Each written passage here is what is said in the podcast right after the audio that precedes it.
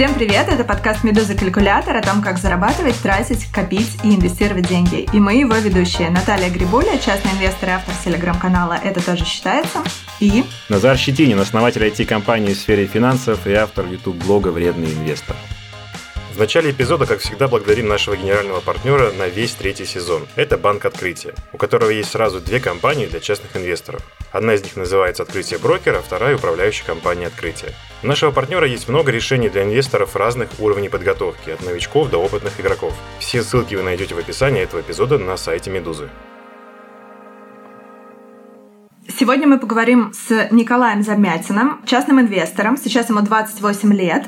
При этом он начал инвестировать в 16 лет, пришел на фондовый рынок, будучи несовершеннолетним. Николай из Перми. Сейчас он владелец, коммерческий директор интернет-агентства «Умный маркетинг». И, насколько я знаю, Назар лично с ним знаком. Назар, расскажи, пожалуйста, как ты познакомился с Николаем? На самом деле мы давно ищем какого-то гостя, который начал в школе инвестировать или просто начал работать с фондовым рынком. И я просто вспомнил, что есть у меня человек знакомый, который в свое время помог мне просто по бизнесу. Я заказывал у него рекламные услуги маркетинговые. И так случайно узнал о том, что он открыл счет там в школе, потом в 2008 году потерял, у него ничего не получилось, он обжегся значит, на этом молоке, и потом вернулся спустя года в инвестирование, и сейчас уже подходит более консервативно. И я понял, что нужно его просто пригласить, и чтобы он рассказал нам свою историю. Коля, привет! Начну сразу с вопроса, который меня беспокоит больше всего. Ты узнал про фондовый рынок в 15 лет. Объясни, пожалуйста, как это вышло, где ты об этом услышал или где ты об этом прочитал, кто тебе рассказал? А, да, привет. На самом деле у меня с детства была большая потребность к самореализации, и на самом деле не так много нужно было, чтобы меня зажечь к чему-то. И помню, в какой-то вечер отец сидел за компьютером, что-то делал увлеченно, какие-то у него там графики были. Потом мы пошли прогуляться, и он говорит, ты знаешь, я за сегодня заработал 6%. У меня был там какой-то капитал, я торговал «Газпромом», он вырос, я заработал 6% моему юношескому мозгу было немного нужно, немножко экстраполяции. Я подумал, ну ничего себе, оказывается, там можно достаточно много зарабатывать. Меня это сильно вдохновило, заинтересовало, ну и все. С того вечера я стал изучать фондовый рынок и как на это можно заработать. Ну, ты сразу умножил 6 на 365, правильно? Да, заложил mm-hmm. небольшие риски, наверное, может быть, будет там три раза, четыре раза меньше, не каждый день. Иногда будет 5%. Газпром так растет. Да. да. И выходные дни закрыты еще. Кстати, это очень совпадает с моей мотивацией, только в отличие от тебя не в 15 лет, а у меня намного позже. Мне тупо вот очень нужно было найти способ зарабатывать деньги, да, и я помню это ощущение. Но я точно так же увидел э, какой-то доход чужой, там, ну вот не папы, к сожалению, там, а знакомого, и то же самое, умножил это все, значит, на количество дней в году, там, и построил Excel, там, где я победитель через три года. Было такое, да. Каюсь, но нужно дать тебе должное. В 15 лет я типа в карты играл на лавочке. Коля, у меня все еще много вопросов. 15 лет, значит, твой папа все знает про фондовый рынок, он зарабатывает на фондовом рынке. Расскажи немного про свою семью, про себя. Чем ты вообще занимался, где ты учился, чем занимались твои родители. Как так вышло, что вы оказались в курсе, и в 15 лет ты узнал про то, что, оказывается, можно зарабатывать можно спекулировать? Ну, на самом деле, сразу же замечу, что отец, наверное, не все знал тогда про фондовый рынок и, наверное, делал тогда первые шаги. Он инженер, работает на заводе, а мама у меня врач. Ну, я учился в физико-математической школе. Ну, и, наверное, с детства тяготел к математике, физике, экономике, каким-то точным наукам. Отец также, наверное, где-то услышал, я на самом деле не знаю эту историю, и его опыт э, торговли на бирже не был долгим. Он пришел, совершал какие-то операции, иногда зарабатывал, иногда нет. Наверное, это продолжилось не больше года, насколько я помню. Но этого времени было достаточно, чтобы меня заинтересовать и вдохновить на торговлю. Угу. То есть, когда ты решил, будучи еще несовершеннолетним, открыть брокерский счет, твои родители не были против, потому что у них у самих был такой опыт. Да, на самом деле они меня полностью поддержали. Единственное было условие, чтобы я прошел обучение. То есть, чтобы я угу. не действовал на обум, а они предложили мне пройти обучение у одного из брокеров, ну, на что я, естественно, охотно согласился, мне было интересно. В основном мне там рассказывали про технический анализ, ну, про какие-то такие базовые стратегии, я бы сказал, спекулятивные стратегии. Естественно, что все это было интересно, и я радостно побежал эти стратегии воплощать в жизнь. А давай назовем, что это за брокер был? Это Финам. Угу. Ну и заодно Окей. чуть больше про стратегию расскажи. То есть, вот я так понимаю, что их был большой спектр. На чем ты остановился? А, сложно. То есть за те полгода, пока я был на рынке, я испробовал очень много стратегий. Начинал с каких-то скользящих средних, с линий трендов, с пробития линий трендов. Ну, вот что-то такое базовое очень. А можем немножко для наших слушателей объяснить, ну, хотя бы примерно, что все эти стратегии подразумевают, что нужно делать? Ну, если тебе будет попроще, так я чуть подскажу, какие это были инструменты, бумаги, какое время приблизительно ты находился вот э, в сделке, то есть как часто покупал, продавал, и что было для тебя поставщиком, так сказать, сигналов к покупке и продаже? Наверное, стоит начать а, вообще сначала с моих задач. Сразу скажу, что хотел зарабатывать много. Я приходил на рынок не как инвестор, а, наверное, как трейдер, как активный игрок.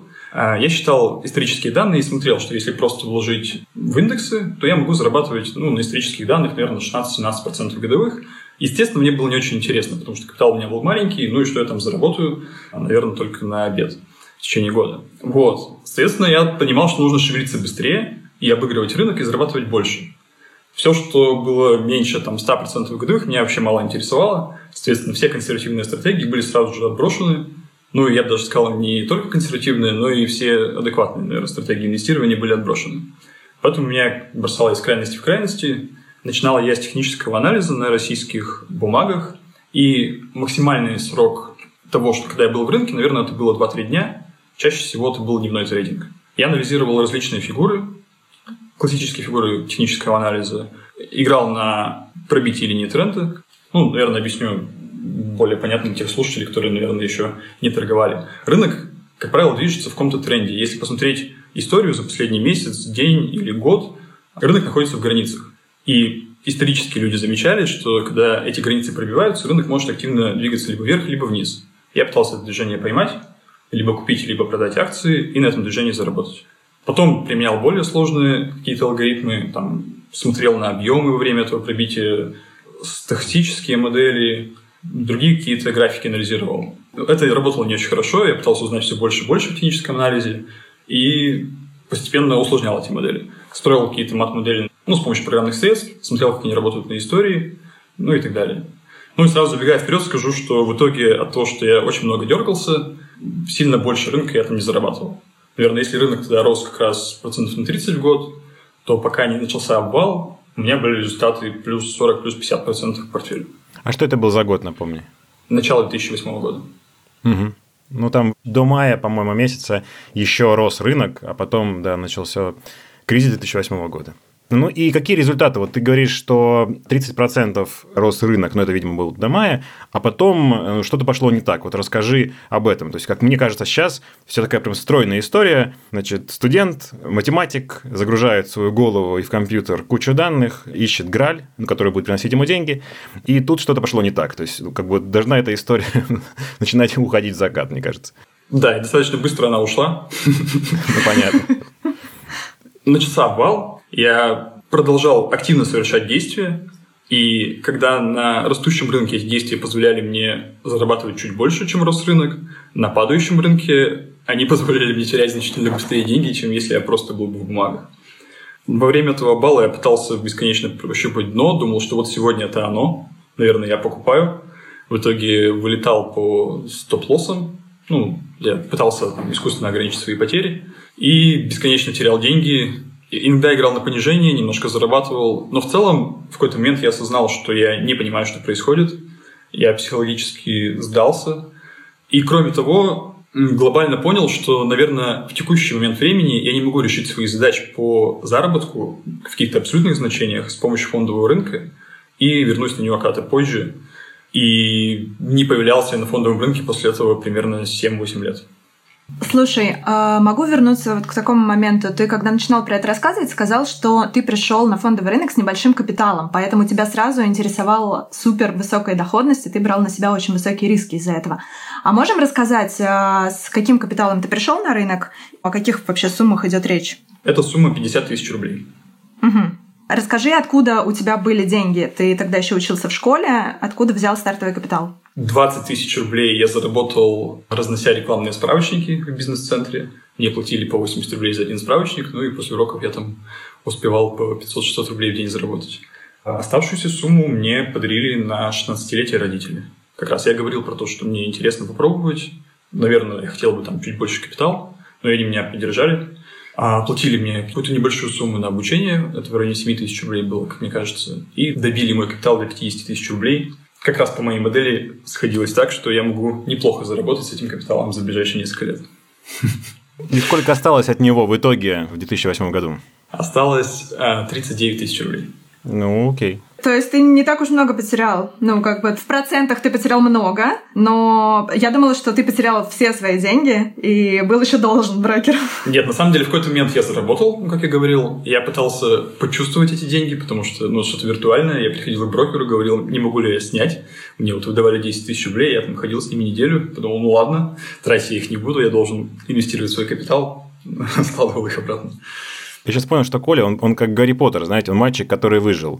То есть вот в 2008 году действительно ты ушел с нормальным капиталом, поверь мне. То есть так получилось, что я уже работал в этой индустрии, и ну, люди там теряли 80% э, от своего капитала. Ну, кто там, как я понимаю, хватал все подряд и часто хотел тоже заработать на отскоке, а там, к счастью, так получалось, что каждую неделю присылали аналитические значит, обзоры в стиле «отскок начнется на следующей неделе». Я прям, мне даже вот некоторые письма сохранились, знаешь, вот прям реально аналитики там пишут, ну вот все, мы дошли до дна, и дальше только в рост. И там что-то ну, такие рисовались цифры, которых, по-моему, даже, до сих пор нету.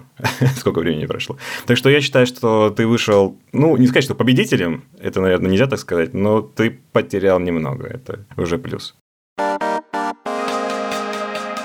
Ну, к слову, наверное, замечу, что небольшая вот боязнь этих кризисов не осталась все еще. Хоть сейчас я уже вернулся в рынок, инвестирую, использую какие-то консервативные стратегии, но подходя к этому кризису, я опять испытал там некоторые волнения и решил, что не хочу я в этом всем участвовать пока. Коля, у нас есть прекрасный эпизод «Кризис. Время возможностей». Обязательно его переслушай. Кстати, вот по поводу этой темы, продолжая «Кризис. Время возможностей», у тебя нет такой обиды, ведь, ну, так по факту-то ты бросил это дело, ну, окей, спекуляции плохо, но ты как бы ушел с фондового рынка ровно в тот момент, когда, по сути, он начал восстанавливаться и вот восстановился там за несколько лет. И если бы ты там перестроился, подошел как инвестор, например, да, ты мог э, все-таки это дно найти там где-то, вот не знаю, может быть, в августе 2008 там, или в октябре. То есть вот просто по иронии судьбы ты как раз бросил тогда, когда только рост шел потом. Ты вот не жалеешь, нету переживаний по этому поводу. На самом деле я жалею о том, что я раньше не понял, что подход должен быть другим. Было бы здорово, если я понял бы, что я должен быть на рынке инвестором, а не активным игроком. Без этого понимания оставаться на рынке не имело смысла. Я думаю, что даже на растущем рынке я смог бы потерять деньги, ну, по крайней мере, не заработал бы много. В том числе я потерял бы точно много времени, может быть, по-другому там сложилась бы моя карьера. Поэтому, естественно, задавая вопрос так, что жалею я о потерянных возможностях роста, конечно, да. А, там, мой капитал сейчас мог бы быть больше. Но учитывая там, мое сознание на тот момент, я об этом не так сильно жалею. Считаю, что вовремя ушел, чтобы набраться, наверное, какого-то опыта и вернуться уже инвестором на рынок. Слушай, еще вот хочу эту тему добить. Прямо в последнее время меня этот вопрос очень будоражит, всем его задаю. А как ты понял, что не работает? Вот ты такую фразу озвучил, что, ну, я там психологически, значит, сдался, и понял, что, ну, типа, не решает моих задач. Просто вот где находится та точка, после которой ты понимаешь, что спекуляции я попробовал и не получилось? Где оно проходит? Потому что ты читаешь какие-то статьи, книжки написаны, вы даже не сдаваться. Там я даже читал такие материалы, что, типа, это хорошо потерять один раз полностью все деньги. Да, это как бы вот прям сто процентов. Это, типа, закаляет, вот, а дальше будет только вперед. Вот как ты почувствовал эту точку, когда понял, что не мое? На самом деле тут было три аспекта. Первый аспект связан с тем, что я посмотрел ретроспективу в течение прошедшего полугода на свои результаты. Ну, естественно, немножко там расстроился. Но это не так важно. А я посмотрел на то, что я могу дальше делать. И я начал уже тогда подозревать, что, скорее всего, зарабатывать 100% годовых, там, ну, если невозможно, то очень сложно на большом промежутке. И учитывая, что капитал у меня был не очень большой, мои задачи по заработку денег фондовый рынок в тот момент все равно не решал. Поэтому я решил, что, наверное, я могу пока отойти от дел в этом плане вот. И третий аспект, как мне кажется, все-таки очень важен, если ты человек, а не суперлогичная машина, это какой-то психологический комфорт. На тот момент на рынке я не испытывал никакого психологического комфорта, я не испытывал ни радости, ни удовольствия от того, чем я занимаюсь. А в какой-то момент я себя обнаружил в кино. Мы пришли с девушкой в кино, и там в начале такая фраза «Пожалуйста, выключите свои мобильные телефоны, и пусть все дела немножко подождут». А я вот сижу в темноте и тыкаюсь в эту кнопочную Nokia над цветным экраном и пытаюсь продать ROS, потому что они начинают резко падать, и у меня что-то идет не так. Вот, но я понял, что не только с ROS у меня шло не так, а в целом с карьерой, наверное. Вот, психологического комфорта у меня на тот момент не было, и это был одним из решающих факторов, почему я на тот момент ушел. Слушай, какая классная история про мобильный телефон в кино. Ты мне сейчас напомнил, как я один раз э, задала похожий вопрос э, спекулянту. Вот в какой момент ты понял, что все идет не так? И он говорит, ну вот я как-то пришел с женой своей в гости, и мы сидим, общаемся с друзьями, и тут мне начинают просто как бы бомбить уведомления меня. И я понимаю, что на фондовом рынке происходит что-то нехорошее, и я убегаю от всех с кухни, прошу, значит, хозяина квартиры выдать мне ноутбук, посадить меня, сажусь, захожу на свой брокерский счет и начинаю, значит, срочно там прикрывать все свои позиции, закрывать шарты и так далее. И понимаю, что, блин, что вообще происходит? Я сижу в гостях со своей женой, я ушел, и я час сижу и занимаюсь другими делами, и я просто сижу и парюсь, и нервничаю, и покрываюсь холодным потом. И в этот момент я понял, что как бы нет, что-то вообще куда-то не туда все свернуло. Через несколько минут мы продолжим, а сейчас слово инвестиционному менеджеру компании «Открытие брокер» Тимуру Нигматулину. Он даст несколько профессиональных советов совсем молодым инвесторам, в том числе о том, почему стоит избегать спекулятивных стратегий. А, на мой взгляд, если вы выбрали инвестиции и только начинаете свой путь, вам очень важно понимать различия между инвестициями и спекуляциями. Спекуляции в конечном итоге представляют собой простое перераспределение капитала. Представьте себе гипотетически, что есть некий небольшой чемпионат по подбрасыванию монеток из 100 участников. И каждый участник подбрасывает монетку, соревнуясь со своим товарищем. Кто угадает сторону, на которую монетка упадет, забирает две монетки. Кто не угадает, не забирает ни одной. В конечном итоге победитель этого чемпионата уйдет со 100 монетками, а 99 других участников уйдут ни с чем. Это не хорошо и не плохо, это просто так работает. В спекуляциях вы не можете рассчитывать на то, что вы заработаете в базовом сценарии. Вы можете рассчитывать на то, что вам просто повезет. А в инвестициях это работает по-другому. В инвестициях большинство участников, большинство владельцев этих самых монеток рано или поздно заработают на вложенный капитал некоторую умеренную доходность.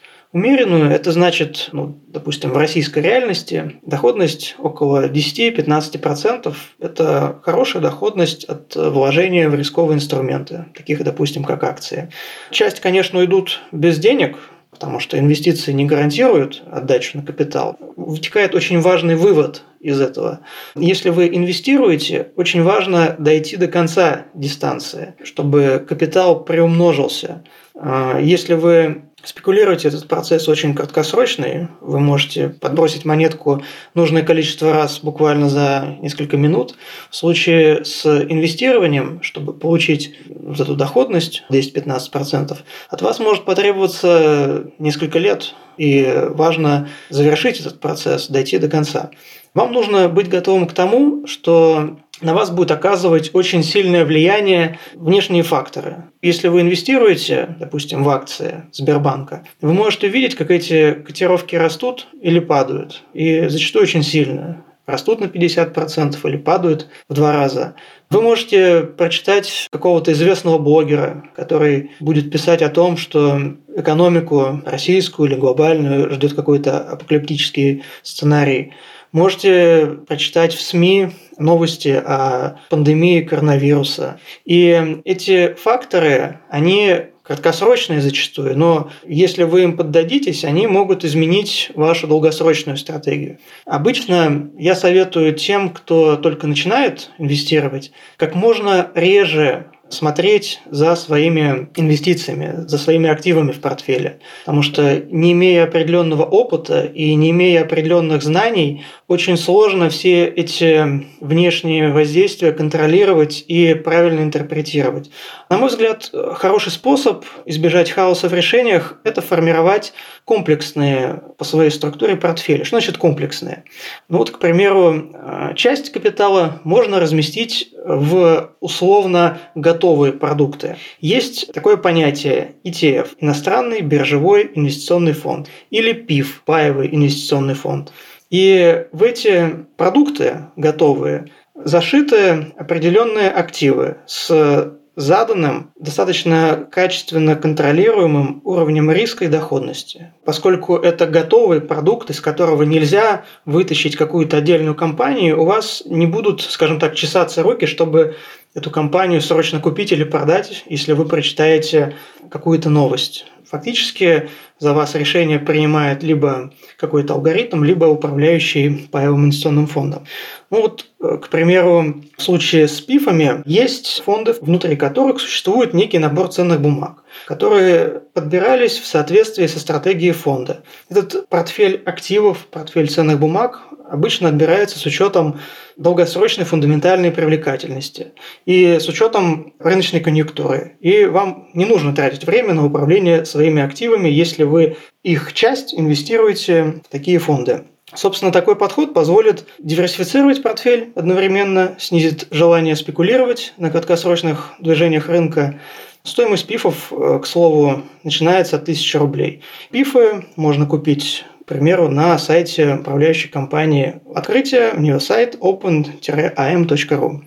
Начинающему инвестору часто приходится совмещать две несколько противоречащие э, друг другу тенденции. С одной стороны, нужно уберечь себя от э, перехода к активным спекуляциям. С другой стороны, нужно сохранить интерес к этому процессу. Собственно, начинающему инвестору можно отобрать, я думаю, что это определенно стоит сделать, несколько акций, которые ему нравятся, и купить их. За этими инструментами можно наблюдать, читать их отчетность, ну, по крайней мере, знакомиться с пресс-релизами, понимать какие-то тенденции, заявления менеджмента. И этот интерес к рынку, он будет постоянно подогреваться. Собственно, в открытие брокер можно открыть счет онлайн, просто скачав мобильное приложение, либо на сайте open-broker.ru и управлять своим капиталом удобно через это же самое приложение. Слушай, а можем еще про эмоции поговорить? Вот э, я так поняла, что для тебя это был травматичный опыт, да? Ты понял, что задачи ты свои не можешь достигнуть, и вообще немного разочаровался. Но при этом ты разочаровался не столько в спекулятивной стратегии, сколько в целом, да, в фондовом рынке, и ты поэтому много лет к нему не приближался больше. Я правильно поняла? Да, да. А вот что тебя заставило передумать? Почему ты изменил свое мнение? Ну, вот на какой-то момент я ушел зарабатывать деньги по-другому, я ушел заниматься бизнесом, и в какой-то момент я смог откладывать какие-то суммы, вынимать из бизнеса, у меня начал формироваться капитал. Но, естественно, я захотел решать задачи по сохранению и, возможно, приумножению этого капитала. И вспомнил, что есть такая штука, как фондовый рынок, я в нем там даже когда-то разбирался. И вот уже с этими задачами я вернулся на него. Три года назад. Но тут, на самом деле, мне кажется, все объяснимо, потому что были еще другие финансовые задачи. То есть, в первую очередь, я считаю важным ну, закрыть кредиты. То есть, у меня тут была ипотека, я закрыл ипотеку, накопил какую-то подушку безопасности на 3-6 месяцев, и после того, как мой капитал превысил эту подушку безопасности, я стал задумываться о формировании уже инвестиционного капитала и вернулся на фондовый рынок. Слушай, ну а вот сейчас э, был кризис, и была очень высокая волатильность на фондовом рынке. Скажи, пожалуйста, твой внутренний спекулянт не проснулся в этот момент и не стал тебе снова нашептывать, что можно заработать легкие деньги? Он проснулся и сказал, давай снова убежим. Мы помним, нам было больно. Никто не узнает. Да. На самом деле, да, вот к слову про психологический комфорт, я все-таки считаю это важным, и я вот сейчас немножко объясню. А когда начался кризис, стало понятно, что может быть все плохо как на фондовом рынке, так и в бизнесе. Я понимал, что, возможно, мне понадобятся средства, чтобы платить э, сотрудникам зарплаты, и понял, что все-таки основной мой доход – это мой бизнес, а не мой капитал. И я хочу на 100% сконцентрироваться на его спасении, на его выживании. Поэтому осознанно купил себе этот комфорт, выйдя из рынка. На самом деле я там вышел достаточно вовремя, но я понимал, что после этого может быть там рост, в который я не успею войти, и жертвуя там 20-30% портфеля и делая это осознанно, я купил себе возможность не думать об этом вообще и сконцентрироваться на своем основном бизнесе. Ну, в моем случае это работает, это позволяет оставаться на рынке, позволяет чувствовать себя комфортно. Ну, я планирую не жалеть о таких поступках и иногда их все-таки совершать.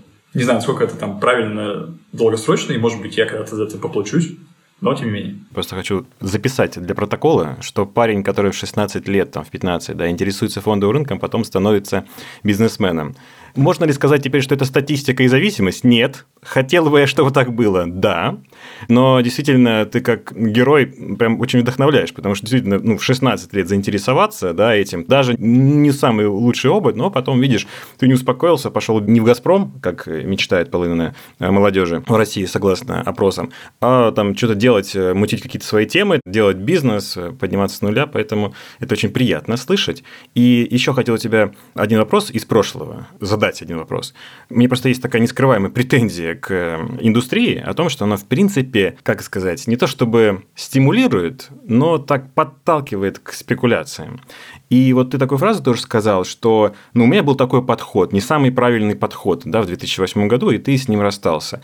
Как ты думаешь, почему ты не столкнулся с другим подходом? Почему ты не услышал историю там, инвестора, там, ее не принял и не посмотрел на нее как альтернативу спекуляциям тогда? Хороший вопрос, на самом деле. Я для себя объясняю это как эффект фокусировки внимания. Наверное, он как-то называется по-другому, но не суть. Э, смысл в том, что, допустим, собираешься ты покупать какую-то машину, и ты сразу начинаешь замечать эту машину везде на улицах. И вот здесь, мне кажется, у меня происходило что-то подобное. Когда я сразу сосредоточился на задачах роста годового дохода в год 50-100%, все остальные стратегии, они даже не рассматривались. Тебе кто-то говорит, там, вот дивидендная стратегия, или можно вложиться в ОФЗ. То что ОФЗ, 7% годовых, ну, это не для меня. И на самом деле всерьез ни одну консервативную стратегию я даже не рассматривал. Я думаю, эта информация была на самом деле. Но как весело думать о том, что ты можешь зарабатывать 100% годовых, и как скучно признаваться себе в том, что, скорее всего, ты вложишь в дивидендные компании и получишь 12%. Я себе не хотел в этом признаваться и продолжал торговать активно.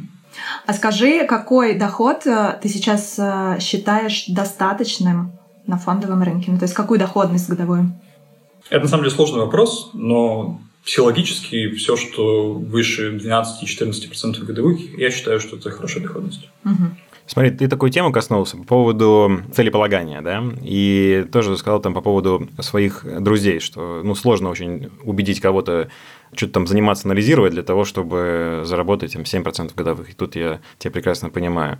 Вот тогда, опять прости за такие флешбеки, в 2008 ты был один в спекуляциях? Как реагировали там друзья? Они поддерживали тебя? Или ты решил, что типа ты волком будешь таким одиноким спекулянтом? Как у тебя строилось как бы так общение вокруг этой новой э, задачи? Наверное, я был больше волком-одиночкой в этом плане. Самым близким друзьям рассказывал про свое увлечение, что вот я там торгую. Как мне кажется, больше из вежливости они спрашивали, ну, расскажи чуть подробнее. Но сами этим особо не интересовались, ну, и я про это не сильно распространялся. А девушка твоя как реагировала? Ну, она просто знала, что я полдня чем-то занят. И Сидит дома и хорошо. Недоступен мне в это время, да. Расскажи нам вообще, как тебе удалось открыть э, счет в 16 лет? Я сам прозванивал несколько брокеров, узнавал условия, и вот только один из брокеров согласился, сказал, что можно, но с разрешения родителей. Ты приходишь с одним из родителей, он подписывает бумагу, и тебе позволяют открыть счет на тебя. То есть мне было очень важно, чтобы счет был открыт именно на меня, я не торговал тайком из-под аккаунта отца, например. А я пытался актуализировать эту информацию к данному выпуску, позвонил своему же брокеру, а он сказал, что нет, конечно же, если вам нет 18 лет, вы не можете открывать счет. Но я-то знаю, что они могут, и 12 лет назад они это делали. Напомнил ему про эту историю, и менеджер уточнил информацию и сказал, что да, все-таки мы можем сделать. Поэтому я рекомендую просто быть настойчивыми, и в первой десятке точно есть брокеры, которые откроют счет, если вам нет 18 лет. Я могу дать небольшой комментарий по этому поводу. Дело в том, что действительно по закону вот этот возраст с 14 лет до 18 действительно можно открыть брокерский счет, но дело в том, что это чистая инициатива брокерской компании, по-честному. И чаще всего выбирают э, вариант не открывать. Это связано, во-первых, с тем, что там должно быть письменное разрешение именно на бумаге со стороны родственника, а сейчас такой тренд на открытие счетов онлайн, и, допустим, в некоторых, ну, в некоторых случаях есть брокерские компании в России, куда тупо некуда принести бумагу даже вот эту, да, от родителя. Так что по закону как бы можно, но по тому же закону брокерская компания может вам отказать. И очень похожая ситуация и с иностранцами. Тоже по закону можно, но очень много брокерских компаний, которые просто говорят, ну, мы не хотим там заниматься этим пейперворком, вот, поэтому просто давайте скажем, что нет, нельзя, отстаньте. Вот, поэтому и сейчас, в 2020 году, придется вот сделать так же, придется обзвонить много кого и быть настойчивым, и, может быть, кто-то согласится. Что тогда, что сейчас, это не изменилось. Коля, а как ты думаешь сейчас вообще с высоты своего опыта, как ты вообще смотришь на возможность несовершеннолетним а, открыть брокерский счет и торговать? Понятно, что для брокера это риски, но вот сейчас очень много в медийном пространстве историй про то, как в ритейл-сегмент хлынули массовые инвесторы. Среди них очень много юных людей, молодых людей, которые не до конца понимают инструменты, которыми они пользуются, да, и которым они получают доступ. И очень много нехороших историй всплывает. Вот недавно там покончил э, жизнь самоубийством студент в США, который был пользователем Робин Гуда. И, ну, конечно, для э, брокера это огромные риски репутационные. Но что ты думаешь про другую сторону? Вообще, насколько адекватно могут принимать решения несовершеннолетние инвесторы? Мне кажется, что сейчас информация стала гораздо доступнее, чем это было 12 лет назад. И с гораздо большей вероятностью молодой человек или девушка будут приходить на рынок уже с правильными ожиданиями и с правильными стратегиями. И я думаю, что не стоит терять тот опыт, который ты можешь получить, и не стоит терять то время, которое у тебя есть там с 14, допустим, до 18 лет. И скорее я отношусь позитивно к возможности несовершеннолетним торговать на рынке. На самом деле, тут вот хотел бы, наверное, подробнее прокомментировать, потому что очень часто возникают несколько ментальных ловушек. Люди говорят про то, что мой капитал маленький, и поэтому на рынок я еще не пойду. Ну, что мне там делать с 50 тысячами рублей? При этом, с другой стороны, когда у тебя капитал складывается уже достаточно большой, происходит та же самая ментальная ловушка, что ты боишься начинать. Ты думаешь, наверное, сейчас не самое лучшее время для входа, акции уже достаточно дорого стоят или, наоборот, сильно дешевые, и сложно начать. И мне кажется, что когда вот эта вот сумма, она небольшая, очень правильно входить в рынок и именно вырабатывать у себя привычку к инвестированию, привычку к тому, что часть своих заработанных денег ты приносишь на фондовый рынок. И очень важно, что когда ты молод, эта вот сумма 50 тысяч рублей, она для тебя важна, она для тебя ощутима. И когда, ну, допустим, тебе уже 30 лет, 50 тысяч рублей для тебя это новый iPhone, 14 лет ты этой суммой очень сильно дорожишь, Хотя в абсолюте она все еще новый iPhone. Это значит не так много, это не фатально, это не серьезная ошибка для твоей жизни. Но, тем не менее, ты ее ценишь гораздо больше и гораздо более ответственно относишься к инвестированию. У тебя есть достаточная мотивация, чтобы изучать какие-то инструменты и относиться к этому вот как раз не как пользователи Рубингуда, когда ну, там есть какие-то мусорные бумаги, и ты играешь как в казино, а изучать про рынок чуть больше. Ну, согласен полностью, да. 50 тысяч рублей, когда мне было 16 лет, это для меня было 5 тысяч свиданий примерно. Такой, такой эквивалент. А, и, кстати, тоже, чтобы точно добить эту тему, у нас в первом сезоне был такой эпизод с гостем по поводу финансовой грамотности для детей. У меня племянник, ему там уже будет 14 лет. И я тоже спросил по поводу того, о чем с ним разговариваю с точки зрения финансов, потому что что-то про детей, про маленьких все знают, что делать, там нужно на ракушечках, значит, продавать друг другу в магазине выдуманном. А вот что делать с таким подростком? И специалист такой хороший ответ дал, говорит, а пора с ним разговаривать о бизнесе, пора разговаривать о том, что вот ты, дружище, в Макдональдс сейчас сходил, да, купил бургер себе, и это все ушло куда-то на счета компании как выручка, а ты бы мог быть акционером и получать с этой выручки, ну, с прибыли, да, дивиденды. И мне эта мысль тогда ну, прям честно поразило, то есть мне показалось, что, блин, настолько это типа не своевременно, да, типа 14 лет, вот, но потом я так подумал, проанализировал, что как раз нет, нужно как раз в это время об этом говорить, чтобы ну, уже позже никто не боялся этих слов, ни выручки, ни прибыли, действительно занимался принятием решением о инвестициях, а не то, чтобы там в 40 лет только узнавал, что такое акция там, да, или облигация. Вот мне кажется, что такой подход, когда ты на реальных деньгах, то есть не на каких-то выдуманных демо-торгах, а на реальных деньгах, пусть маленьких, но для тебя важных, пробуешь принимать какие-то решения, ну, это может для тебя породить, ну, как начало карьеры, где ты можешь действительно стать потом и бизнесменом. Что с нашим героем случилось как раз? По-прежнему, видите, я хочу на это очень вывести, что начал инвестировать в 15, будет свой бизнес. Не начал? Нет. Все, вот я очень хочу, чтобы это было правда. Назар клонит, да, свою Нет, я, я кто что здесь продает, окей.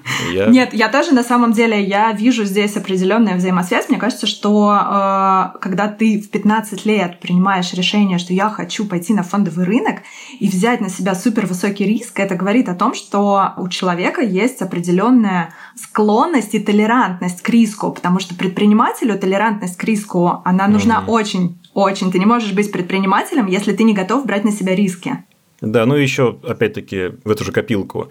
Просто представляешь себе такого подростка ветреного, который не готов сейчас там покупать э, акции и быть инвестором. Но я вот работал с клиентами там 5 лет. Поверьте мне, встречаются такие персонажи, которым 50, которые, знаете, так разговаривают странно, типа, и вот там подскочит сейчас Газпром, мы там сейчас немножко там возьмем, там подберем, перебросим. И если честно, я понимаю, что это как бы еще есть какой-то психологический возраст, да, и может быть им надо было тоже заниматься, видимо, в 15 лет этим, а не сейчас, потому что реально возраст вот такой физический не гарантирует вам, что вы будете принимать решения на фондовом рынке взвешенно. Вот, а опыт так гарантирует. Ну, я согласна про психологический возраст. Я вообще, когда Коля рассказывал про свой подход к фондовому рынку и про свою стратегию у 15-летнего подростка, я слушала, открыв рот, с благоговением, потому что книжку по техническому анализу я взяла в руки впервые в 32 года, открыла ее, прочитала первые 55 страниц и закрыла, потому что я поняла, что дальше я просто не могу, я ничего не понимаю и не готова через это продираться. Еще продолжая тему про риски, мне кажется, что брокеры могут снизить риски как свои, так и для участников торгов, если ведут какую-то минимальную аттестацию. Ты как в воду смотрел. Прямо это сейчас и происходит в моменте.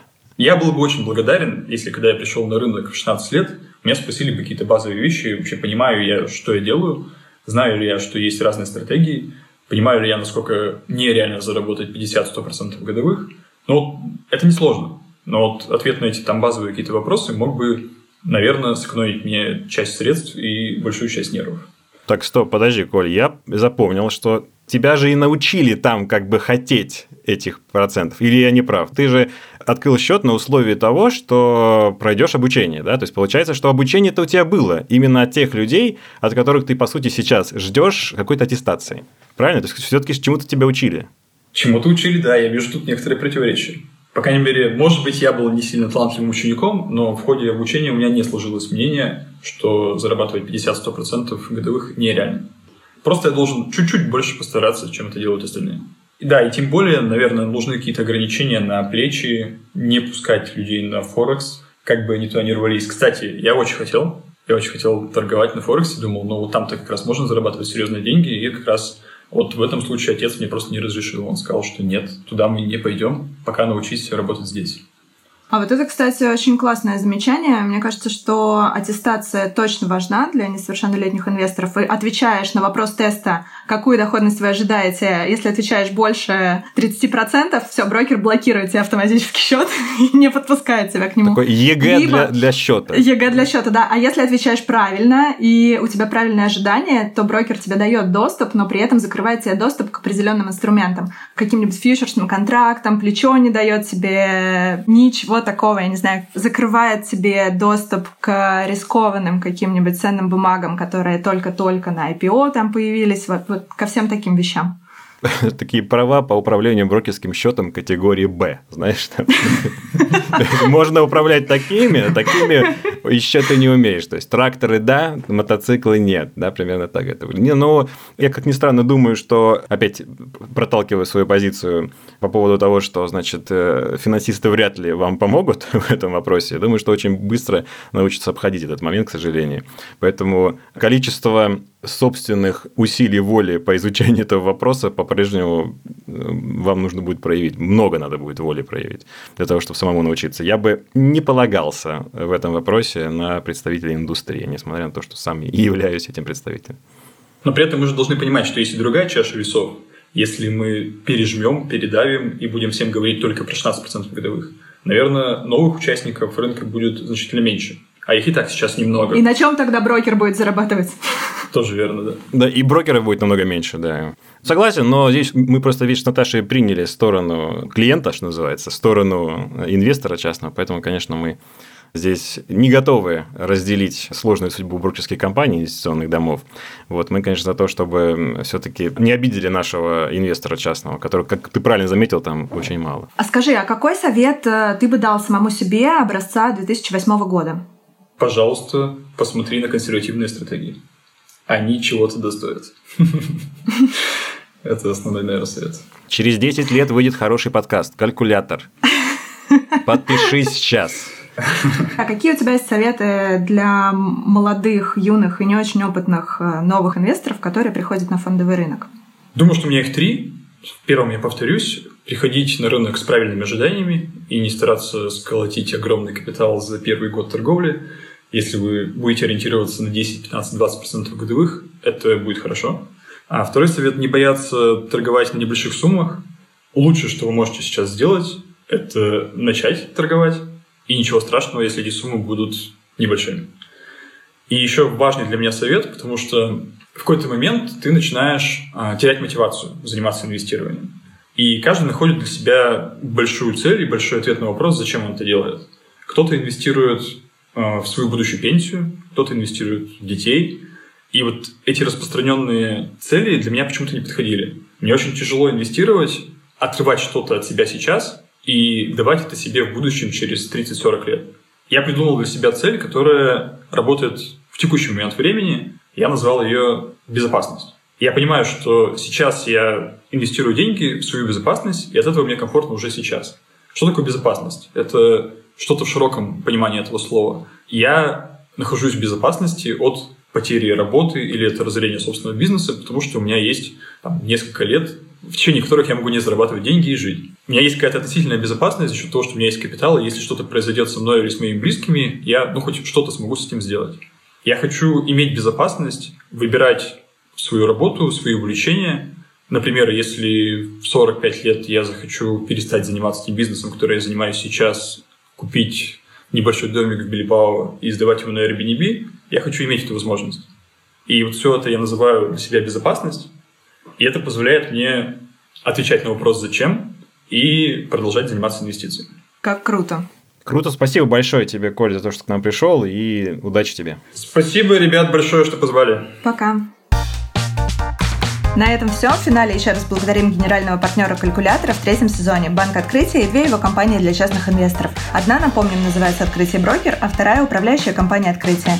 Если история нашего сегодняшнего героя вдохновила вас на ваши первые инвестиции, обратите внимание на инвестиционные решения нашего партнера. Все нужные ссылки мы оставим в описании этого эпизода на сайте Медузы. Услышимся с вами через неделю, а пока можно послушать и другие подкасты Медузы. Например, новый экспресс-подкаст про сериалы. Он называется «Чего бы посмотреть» или ежедневный подкаст «Что случилось» о новостях, которые еще долго останутся важными. Всем пока! Пока-пока!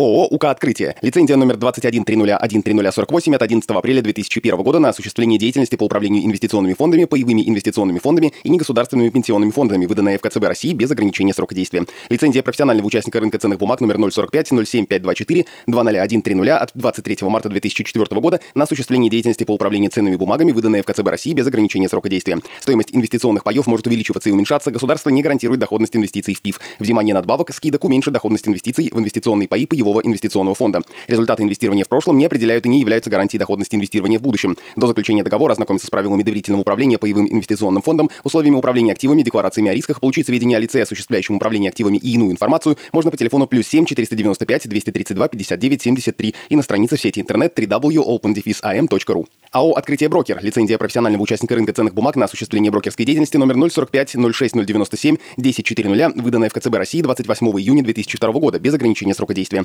Подробнее о каждом финансовом решении вы можете узнать на сайте АО «Открытие брокер» opendefisbroker.ru или по телефону 8 800 500 99 66.